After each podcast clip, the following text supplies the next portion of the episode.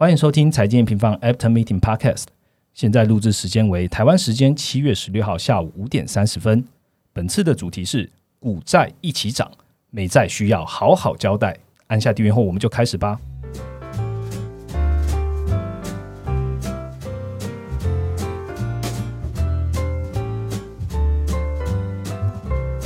Hello，大家好，我是财经平方的 Roger。在今天的节目开始之前呢，想要问一下听众朋友有没有听过《财讯》这本杂志哦？《财讯》他们是台湾最早的财经媒体，基本上我在大学的时候就看看着它长大了，所以应该也真的是最早的财经媒体的，这样蛮老的。《财讯》杂志定位自己是看得懂、吃得饱的经济学，那望文生义就是用看得懂的语言来报道经济现象。如果你们有在追踪金融杂志呢，那你就会发现财讯很喜欢探讨一些趋势啊，还有挖掘企业治理的一些一些内幕。当然啊，他们之前也有因为报道太真实的，然后有上法院的一些新闻了。那有在听财经方的听众朋友呢，这边也推荐你追踪一下财讯双周刊的 Podcast。那里面有讲到啊，艾谢克在财讯专栏的趋势分析以及基础的投资新手的观点解释。那你可以点击我们这一集的 Podcast 下方的连接，你就可以收听喽。好。那我们回到今天要讲的主题哦，七月开始我们就发现啊，，S M P 五百跟 Nasdaq 不断的创高嘛。那其实反过来另外一边看到，诶，美债的价格同步维持在一个很高的水位哦。直接看到的就是三月曾经引起杀股值的十年的美债值率逆势跌破一点五 percent，到今天我们录音的时间七月十六号的时候呢，这个数值是在一点三二趴。哇，那大家就在讨论说，哇，通膨议题真的结束了吗？未来的基本面是不是出问题了呢？啊，我们在七月十四号的时候呢，有发布了快报。那这快报就是美债殖率跌破关键水位，美股却创新高。所以呢，就邀请到这一次写快报的研究人 Ryan 来跟我们一起聊聊喽。Ryan，Hello，大家好，我是 Ryan。好，终于跟 Ryan 走进录音室来录制 Podcast 哦。那看到 A 明方慢慢的可以跟伙伴见面，大家应该可以嗅到，嗯，解封的脚步应该是近的啦。但是我想，但我想在家。Ryan 有告诉我们说，哎，他在家工作的效率提升了二十 percent，真的跟上趋势。对，就我防控的趋势可能会拉很久，这样好，那个就是看解封的状况跟我们这边怎么拉扯了。好，今天呢，我们的节目呢将分成两个部分哦。第一个部分我们要谈的就是刚刚提到的美债值率跌到了近四个月的新低哦，那有什么样的因素造成的这样的殖利率下滑？第二个部分呢，来观察一下债市现在。表现是这样子的走势，那长期会不会影响到美股、美元的发展呢？最后呢，我们来小聊一下最近呢台积电的法说会，那就直接开始今天的主题吧。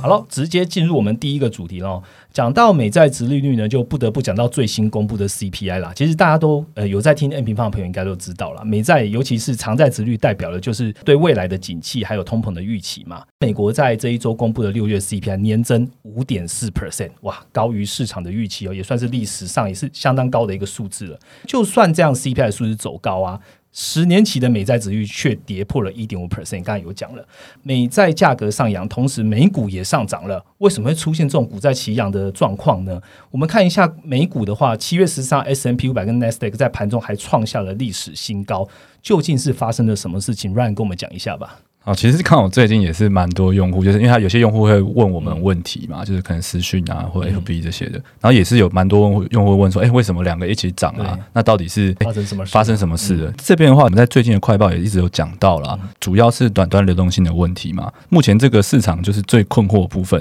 你会看到很多的大机构啊，就是他们的分析，其实甚至我们的分析啦，几乎都是一致的去看好美债值利率走升嘛。但是现在短线的行情却是一直看到。美债殖率甚至跌破一点三哦，对啊，好像最低好像到一点二九吧。上一周三十年美债也跌破两趴，跟大家做一个简单的解释。短线上啊，其实有两个原因造成的。第一个，我们刚刚讲到，短端流动性真的非常充裕。第二个的话是去年大概九月、十月开始，看斗值率曲线的交易其实是。非常的拥挤的，对，非常热，就大家都觉得，哎，经济要复苏，要解封了，然后直率曲线要变陡了，所以很多人在做这些交易。我们就细的一点去解释，就第一部分啊，我们在最近很多快报都有做解释哦。我记得最早应该是四月 S L 啦，对，我记得最早应该是那时候。今年其实有两个很重要的关键在挹注资金，第一个就是财政部提掘的账户，这个东西我就直接讲快快报里面的内容，因为今年那个。七月底的时候，美国的那个债务上限的一个暂停，它是到期了。所以这个到期之后啊，如果国会没有通过的话，其实财政部它因为法规规范，它要把资金降到一个呃相对低的一个水位，它放在联准会的钱不能这么多了。对对对，它存在联准会里面钱不能那么多，那它就被迫要把这个资金去去降低。从年初的时候，财政部 TG 的账户应该是一点六兆，它现在的目标是在七月底要降到四千五百亿，等于说它其实它不是平均的，我只是举一个例子给大家听，其实它每个月平均要释放一千七百亿。的资金到市场，哎，联总会现在一个月才买一千两百亿，对对对，比联总会还多，对比联总会还多。那甚至这两个加起来，可能每个月平均都是三千亿左右的资金在溢出市场，这一定会导致就是短端的流动性非常的充裕。然后财政部在做这件事情的时候，它有个很重要的一一点啦，他们其实如果在要很快速的融集到融融资到现金的时候，他们很常会是在一年内的。呃，短债去用这种方式去做融资，因为一年内的短债通常被视为风险很低，机构会抢的很快，所以他们在在这段期间就是也不能发行这些东西，因为他要让现金降低嘛，所以他不能去发行这些东西，这就会导致说，哎，短端流动性非常充裕，短债又不能发行，那短债不能发行的情况，供给会变少嘛？对，那供给变少的话，其实它的价格就会一直涨，然后呢，利率甚至会降得更低，这个东西就是造成现在就是哎，整个殖利率曲线被压低主要的原因。我们其实，在 p a c k e s 就有讲过啊，短端的流动性过多。其实就是钱太多，然后当时就有发现说，五月开始啊，ONRP 就是隔夜负卖回暴涨，也是因为这个原因。因为金融机构宁可把过多的钱拿去跟年主任买一些短债，赚取一些利息，也不要握在自己手上，然后就是没有孳息这样子。那第二个点呢，什么样是造成就是交易拥挤呢？好，那其实第二个点就是讲说，哎。大部分的机构都在看抖这个持续曲线嘛，这个东西就是它从大概已经做了快一年以上的时间了，大概就是从去年大概九十月开始，机构在债市这边就是不断去做抖，做抖大家可以简单理解是什么意思，就是说他去做多短期的一个品种，大家去抢那个短期的短债，因为他一定要抢这短债嘛，因为。我手上资金这么多，如果都不能升息，他要怎么跟客户交代？对对，所以他会去抢短债，然后呢去放空长期的品种，这就是所谓做陡这个殖利率曲线。这个原因啦，就是除了说肺炎疫情之后联总会它购债啊跟释放资金的速度非常快以外，还有一个部分是说他们也看好经济的复苏跟一个有一个通膨的预期。这个交易如果说我们从就是期货市场的指标来看的话，做这种交易的一个部位，其实在十年美债部分大概达到一千三百多亿。算是很大的一个金额，这种就是反正一个拥挤的交易，就有点像是哎，可能今年初大家讲的科技股，哎，或是比特币，这种都是随时会有一个压力释放，然后要去调整的风险存在。所以我觉得比较像短期的现象。那如果说随着就是哎，可能之后的经济好转啊，或是通膨回升嘛，因为六月通膨也不错，这种状况可能就会被缓解掉。大家可以去我们前台 M 网站前台有个 CFTC 的。十万美债的一个投机者部位嘛，那那个大家也可以去看这个图表，就知道我们在讲什么内容。我们也更新在我们这一次最新的快报里面的，所以大家可以直接到我们的快报去点击这张图片就可以看到喽。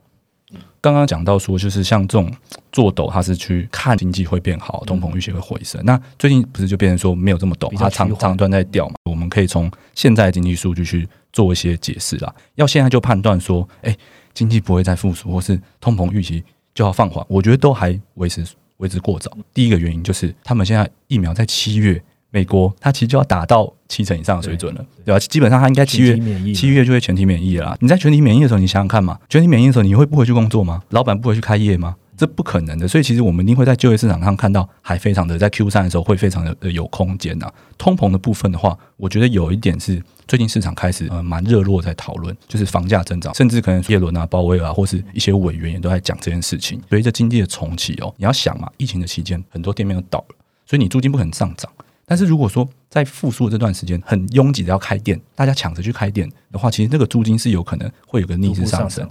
租金其实跟通膨就会。非常关系，你现在就要去判断，哎，经济会放缓，或者通膨预期会没有？我觉得是真的言之过早，对，言之过早了，对啊。好，我们来讨论一下基本面好了啦。刚刚听完的一个是短暂流动性过多嘛，然后又听完了筹码面，基本面有没有什么样问题哦？观察过去一个月啊，各国经济数据还是还还表现都还不错了，就是包含的主要国家 PMI 都大多都会在六十以上，基本上都算是蛮好的。进出口贸易的数字啊，也有双位数的年增，也是算蛮漂亮。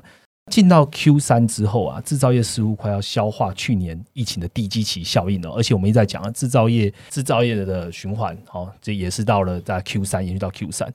当然想问一下，Q 三有什么样的不确定因素会产生吗？刚刚 Roger 讲到这个制造业循环，我觉得现在应该很多人都已经听过这种讲法。那个在经济循环里面，我觉得是一定会发生，而且就是可能像诶大家现在想象的诶半导体啊，大家会一直有那种库存疑虑啊，overbooking 的这种疑虑。这件事情是在经济学上是可以解释的。嗯，这这就是一个人逐利的一个行为嘛。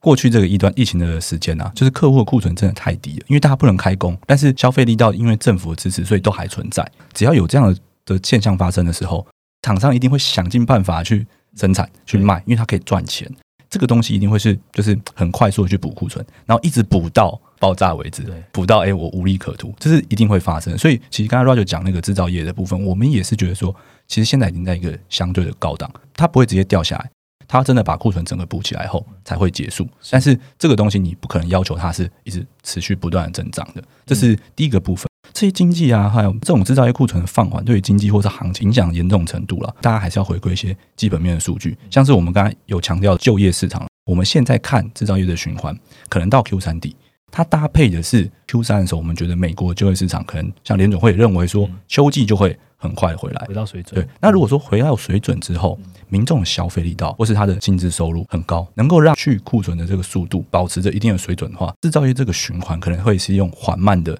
震荡带过的，但是这种东西我觉得是比较难去预测到的。我们只能确定就是说可能会 Q 三，对，望到 Q 三，但是望到 Q 三完之后，后面有没有动能，比较没办法把握。对于行情这种看法，以我个人啦，就是可能到我看到这个就业市场实现之后，我可能会先会了解一段，然后再看看它有没有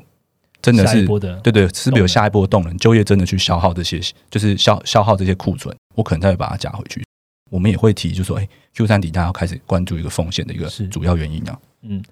还有什么样的就就业或者说制造业的数据可以跟大家分享的吗？制造业循环的话，我觉得最重要的数据就是美国 ISM 制造业里面有个细项嘛，就是我们 M 平方很常提到的客户端库存。客户端的库存，其实我们看经济数据的时候，我们大概是连续三个月回升，我们就会开始非常注意。对，那大家就可以到前台去看我们这个数据，因为这表示说，哎，他补库存已经补到连续三个月，他都他们都觉得，哎，补库存有在补了。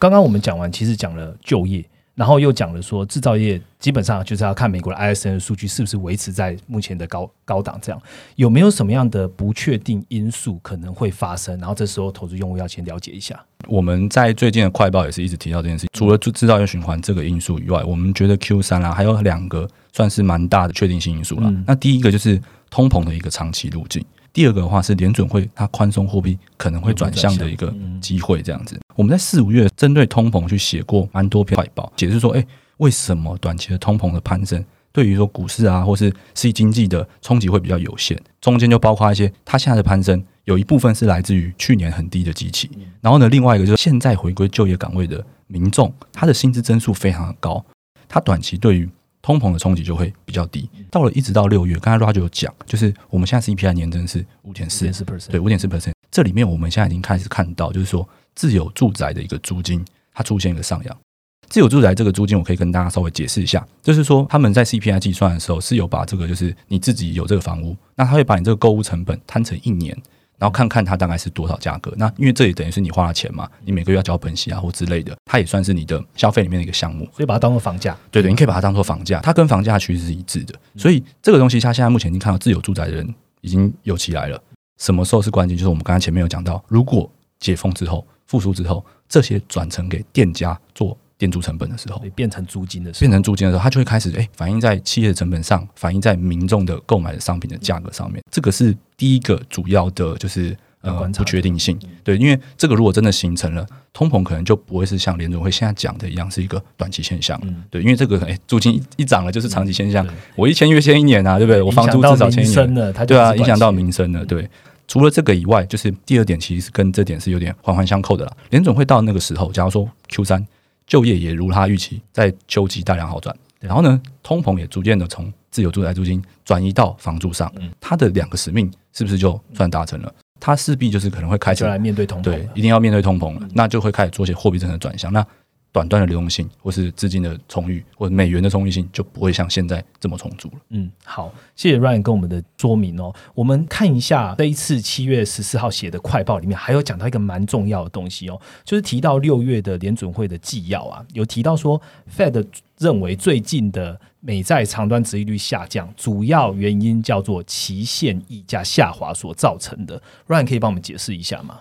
好，这个我觉得算是一个比较复杂的概念啦。那我想想办法用白话点去解释，就是我们可能要从就是长端利率的组成的那个项目去讲起啊。通常是可以把美债的那个长端值率分解成三个项目，第一个是通膨预期，第二个是实质利率的预期。这两个东西我们有放在快报里面画成图表，大家如果去看我们的快报的话，就会比较好了解这个东西。我们都知道，如果你去持有长期。债券的话，长期债券对于通膨啊利率的变化是非常敏感的，因为它每每个每半年拿一次利息嘛。那如果利率提高，其实对它也影响很大。然后他拿的是现金嘛，所以通膨起来对他也影响很大。所以如果说通膨啊或者利率的预期是走升的时候，都会让持有美债这些投资人，他会要求有一个更高的值利率，也就是我们平常可能学术讲的要求报酬的一个提高。这两个部分算是比较好好理解的。嗯。第三个部分就是刚刚 Roger 讲，就联准会认为说，现在是主要是期限溢价下滑。我们这边其实是可以引用，就是联准会副主席啊，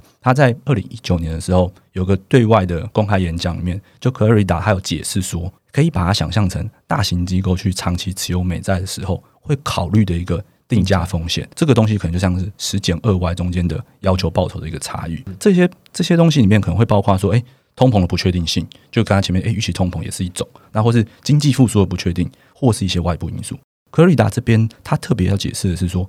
外部因素的部分，因为这也是联准会认为说。极限溢价有一个在零八年之后一个长期下行的一个主要原因，因为连大家都知道嘛，就是零八年金融危机之后，不就实施三轮的 QE 购债？二零二零年根本不用讲，它直接就是短短的超过三次，三个月可能就超过那时候三年的购买量了。对这样的购买的方式，其实联准会已经变成就是说，它是一个稳定的美债的一个需求者，它大量的降低这些机构去持有长期美债的一个风险，这也会就是他们机构在持有这些美债的时候，就不会要求太高的。要求报酬，也就是不会要求太高的期限溢价。对，那这也就是为什么现联准会会认为说，现在殖利率下行很大一部分来自于这里，因为今年的我们刚才前面讲，今年的短端流动性非常的大，那一年期以内又没办法，就是一年期以内的债券呢，很多都是负值利率。嗯，所以他们拿到这么多钱的时候，你也不可能强迫去丢个负值负值利率的东西嘛。就是他们过往机构都会把很多资金在里面 roll rolling，就是他就一直换换短债，然后呢。一直有知息，但是今年没办法这样做，所以只好被迫去做一些长短的部分。嗯，对。好，谢谢 Ryan 的解释哦。其实期限溢价，呃，白话就是在定价的时候，就是刚刚 Ryan 讲的，很多时候会把风险考虑进去。当你今天要承受这个风险的时候，你就会要求更大的报酬。当你今天承受大风险，你觉得要求大比较高的报酬。但是联总会现在做东了，他去买债了，他让风险降得很低。那这也是为什么他。呃，在在买的这些买家，他对于报酬的要求也相对的变小了。当你今天压抑了这个溢价变小了之后，期限溢价它下滑，下滑就会造成目前债券债券值利率它是比较低的一个重要原因哦。同整刚刚 Ryan 讲的几个因素啊，我想要问 Ryan 一个总结哦，就是按照现在来看，是不是代表着债市的短期利空的因素已经逐渐消散了？嗯，其实我们在快报里面有写啊，这个东西可能至少要维持到个七月底，因为就是财政部它的债务上限嘛，七月底。那如果说哎国会没通过，它可能会做个一个月以上延长，因为八月国会会休会，所以可能到九月，它会是一个短期因素。但是长期的话，我觉得的确还是要回归到就是真正的基本面啦，就是假如说财政部恢复发债，联准会开始减少每月购债，那它的供需就会恢复。的确就是现在很像是。再一次的短期利空，其实我觉得只要这两个一回复，就会结束了。所以关键时间还是在八月，我们要观察一下财政，尤其是财政部这边的做动。其实就是有点像是我们如果说七月底之前看国会动作，但是国会可能现在比较大家都在讲基建，还在还在讨论基建，对，可能没有没有没有没办法去讨论这些事情，对对对，嗯，所以请各位听众朋友再跟我们观察，当然有任何的数据公布的时候，我们 N 平方还是会通过快报的方式来跟你们做沟通。好，第一个主题我们来做一个小结好了。呃，美债殖利率近期掉到一点五 percent 的关键水位以下呢？刚刚跟 Ryan 讨论出来，可能有四个原因。第一个呢，很简单，就是短端的流动性太高了，太充裕，钱太多了。第二个呢，就用筹码面来看呢，十年期的债券呢，因为短期的债呢利多，然后造成就是空头回补啊，空头回补就是大家要继续补单嘛，哦，然后债券价格呢往上，那债券价往上呢，当然殖利率就会走低。第三个呢，就是经济复苏。回到基本面来看，虽然目前维持高档，甚至看到 Q 三，可是 Q 四的不确定性因素呢，却拉高了哈。刚刚也有提到。第四个，长债的期限溢价下滑，这些都是造成美债殖率目前处于低档的原因哦。那下一个主题，我们来看看长期我们应该要怎么样来面对它。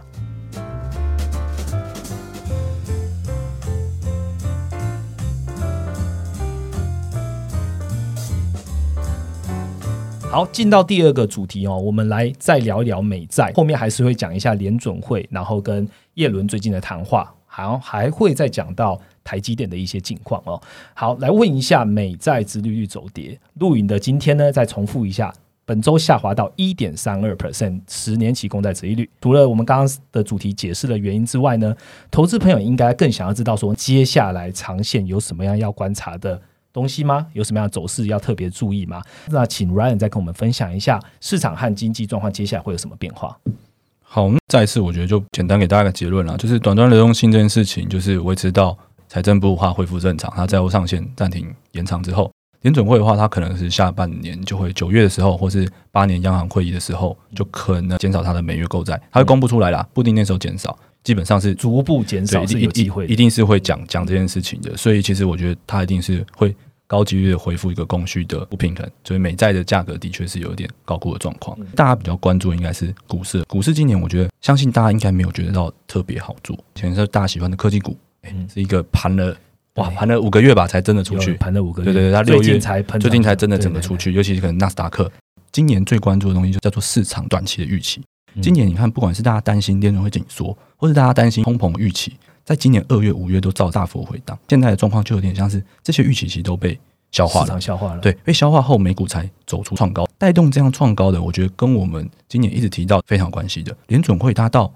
九月可能才会公布资金要资金面要紧缩，但是现在美国它可能不管从 Q 三的就业市场，或是现在正在公布的财报，就是。基本上大家都还有获利会创高的预期存在，对，所以其实现在已经前面两个通膨因素啊，紧缩预期其实都已经被反映过，然后大家现在开始反映就是基本面要创高的预期，这种强劲的预期推升的行情，就我觉得算是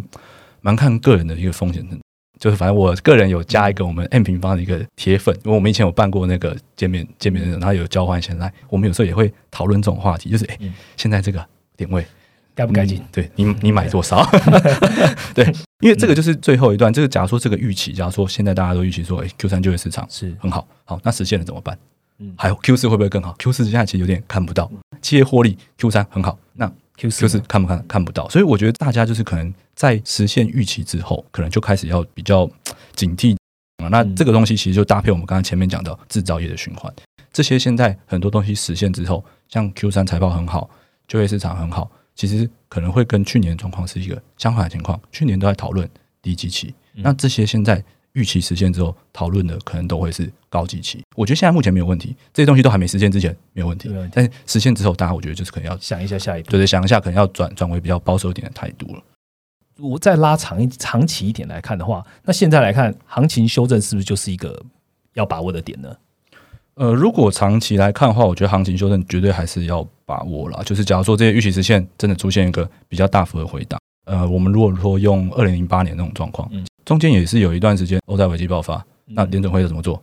再 Q 一啊，第二轮下来啊，这样第三轮下来，联准会真的会做到大家都觉得安全为止。所以其实如果真的有个很大幅的幅度的修正，你可以看看美国的基本面状况，就业明明才刚创高，它就算要缩也不会缩的这么快。对，那。联准会他看到这状况，他也会转向，就是哎，我不要这么紧缩这么快。这如果这边真的出现个大回档，绝对还是要把握的。大家有在听，就是 Ryan 之前跟我们的 p a r k e t 都会知道，联总会在沟通市场，他绝对不是嘣一次就到位，他一直慢慢讲，慢慢讲，讲一点点出来，怎么来，怎么样 QE 他就怎么收，慢慢的提，然后看市场会不会有反应，他才会做最安全下装的方式。所以大家可以跟我们关注一下哦。我在利用呃 Ryan 这一次来录 p a r k e t 再请 Ryan 他帮我们统整一下哦。我们之前都在六月的联总会的快报或者 p a r k e t 都有讲到关键时间轴，这一次又这一次的主题又是债市。Ryan 接着其实再提醒一下听众朋友，都针对债市这部分的关键时间轴，再大家 remind 一下吧。好，这个部分的话，我觉得可以讲细一点，就直接讲一些快报里面的内容，就是为什么我们会做接下来财政部跟联总会都会转向的一个判断。今年等真的等到 Q 三以后了，他们会分别做两个动作。财政部他会开始大量的发债融资，对，因为他要支持，就是哎，拜登他们现在正在讨论的一个基础建设嘛，对啊，你都要推财政政策，要钱，一定要钱啊，这个没办法的。另外一个话，那个联总会的部分，因为我们刚刚讲嘛，可能就业实现之后，如果通膨也有，它也是要做一个转向。那我们就讲一些里面的细节，就是像财政部，它已经有公布在他们的纪要里面，就是其实我们平常除了看联总会的纪要以外，我们也会去看财政部的啊，就因为他们也是有发声明稿，也有发纪要。他们目前的预期啦，就是我举个数字给他听哦。Q two 的时候发债融资量，因为我刚刚有讲嘛，债务上限到期，所以非常低，是四六三零亿。嗯，Q 三他们预期，假如说暂停上，就是债务上限正式的暂停之后，他们会融资需求是八千两百一十亿，快要两。所以其实你看，几乎是两倍嘛。那这个时间点，他们也有讲，因为七月三十一是到期，目前还没通过嘛。七月三十一之后，如果通过了，他在八月就会开始做这件事情，所以发债量会一下变两倍。那当然，我们我刚刚有讲，就是现在国会可能没有这么积极的讨论这个，对，没有这这么积极讨论这个东西，所以大家变成说，可能也是要稍微关注一下我们的，或是关注一下新闻的那个动态报道。对，假如说，哎，确定这个东西通过后，你就知道一通过，财政部就会开始转向，就会两倍发债量。对，所以这个就是要注意的事情。那联总会这边的话，关注一下八月的时候有个全球央行年会嘛，这个时间点，对对，他可能也会公布一些那个每月缩减购债细节。如果这个时间面没公布，就等九月。但是不管怎样。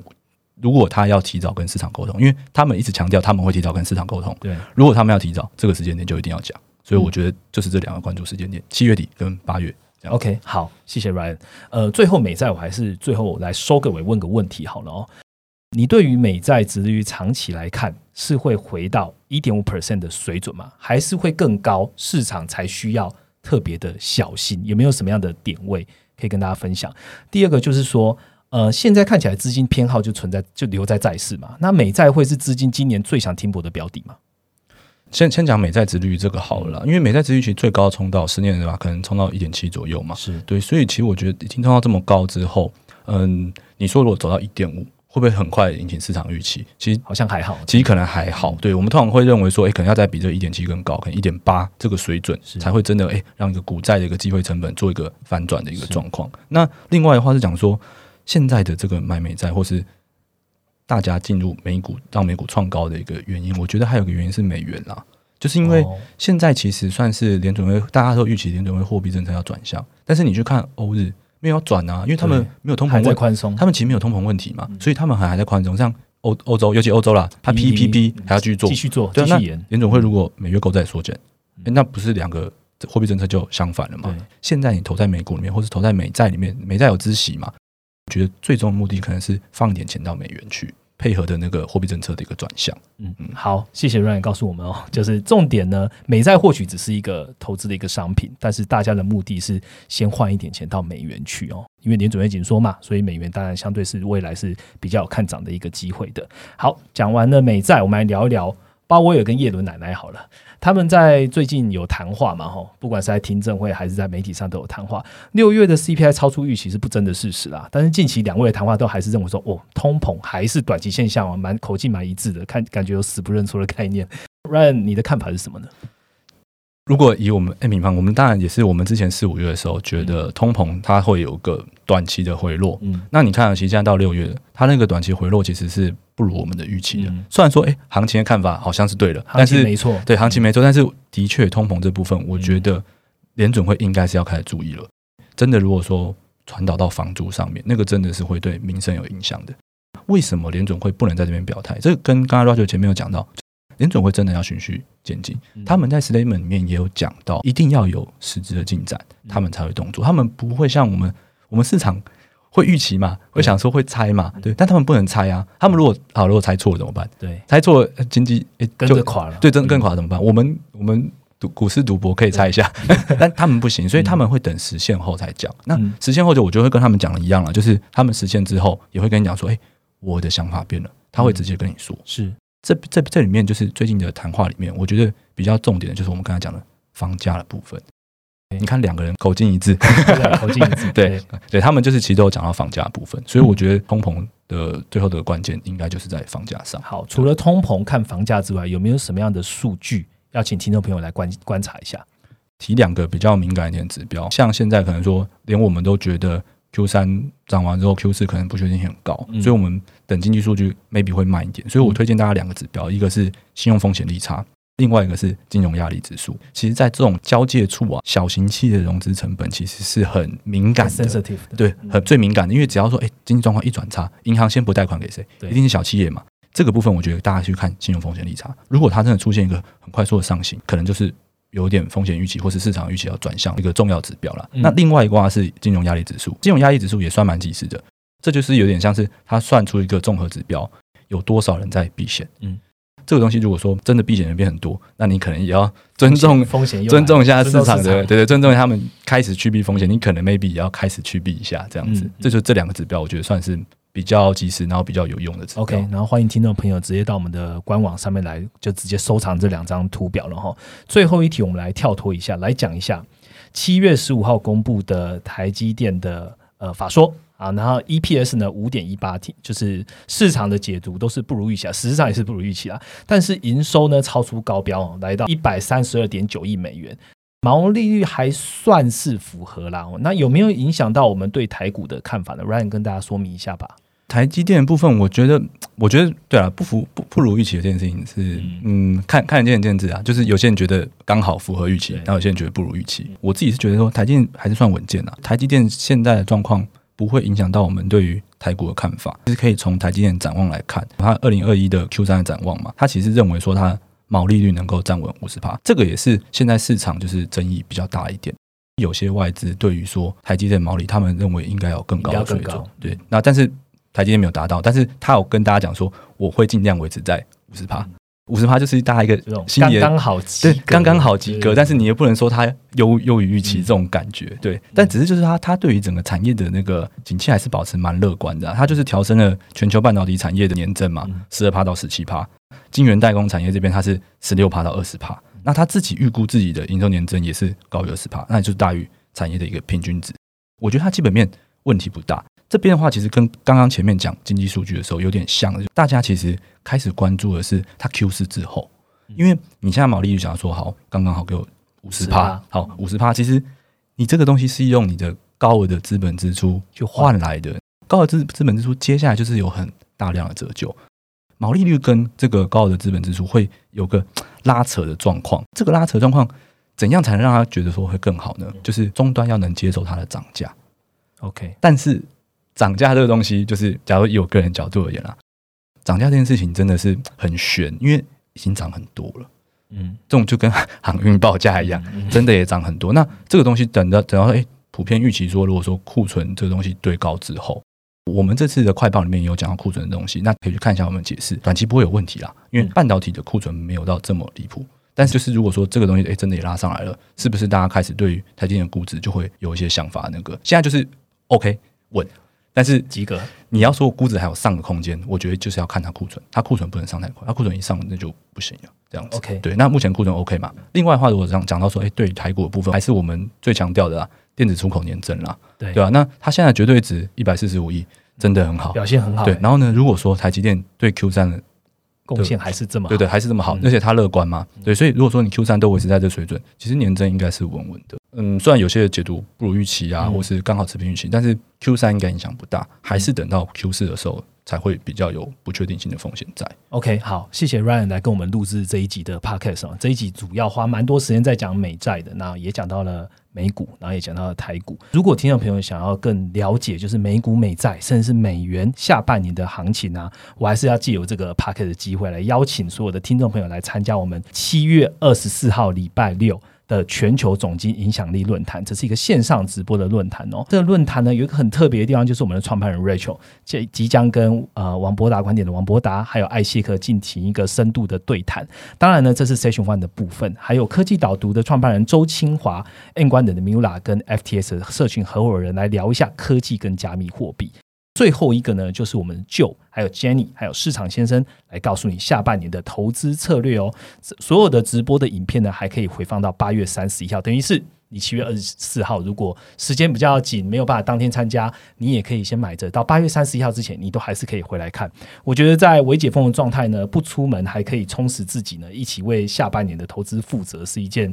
呃，很很很不错的事情啊，所以关键时间点嘛，关键时间点蛮关键的。刚刚讲到的七月底、八月初都是很关键的时间点。这九位的讲者究竟怎么看下半年，就变得格外重要了。好，所以欢迎有兴趣的听众朋友呢，直接点击下方的链接来跟我们一起了解全球总经营响应论坛所有内容喽。那今天 p a r k e t 就讲到这边，如果觉得我们讲的不错呢，下方留言让我们知道，并且给我们五颗星的评价哦。拜拜，拜拜。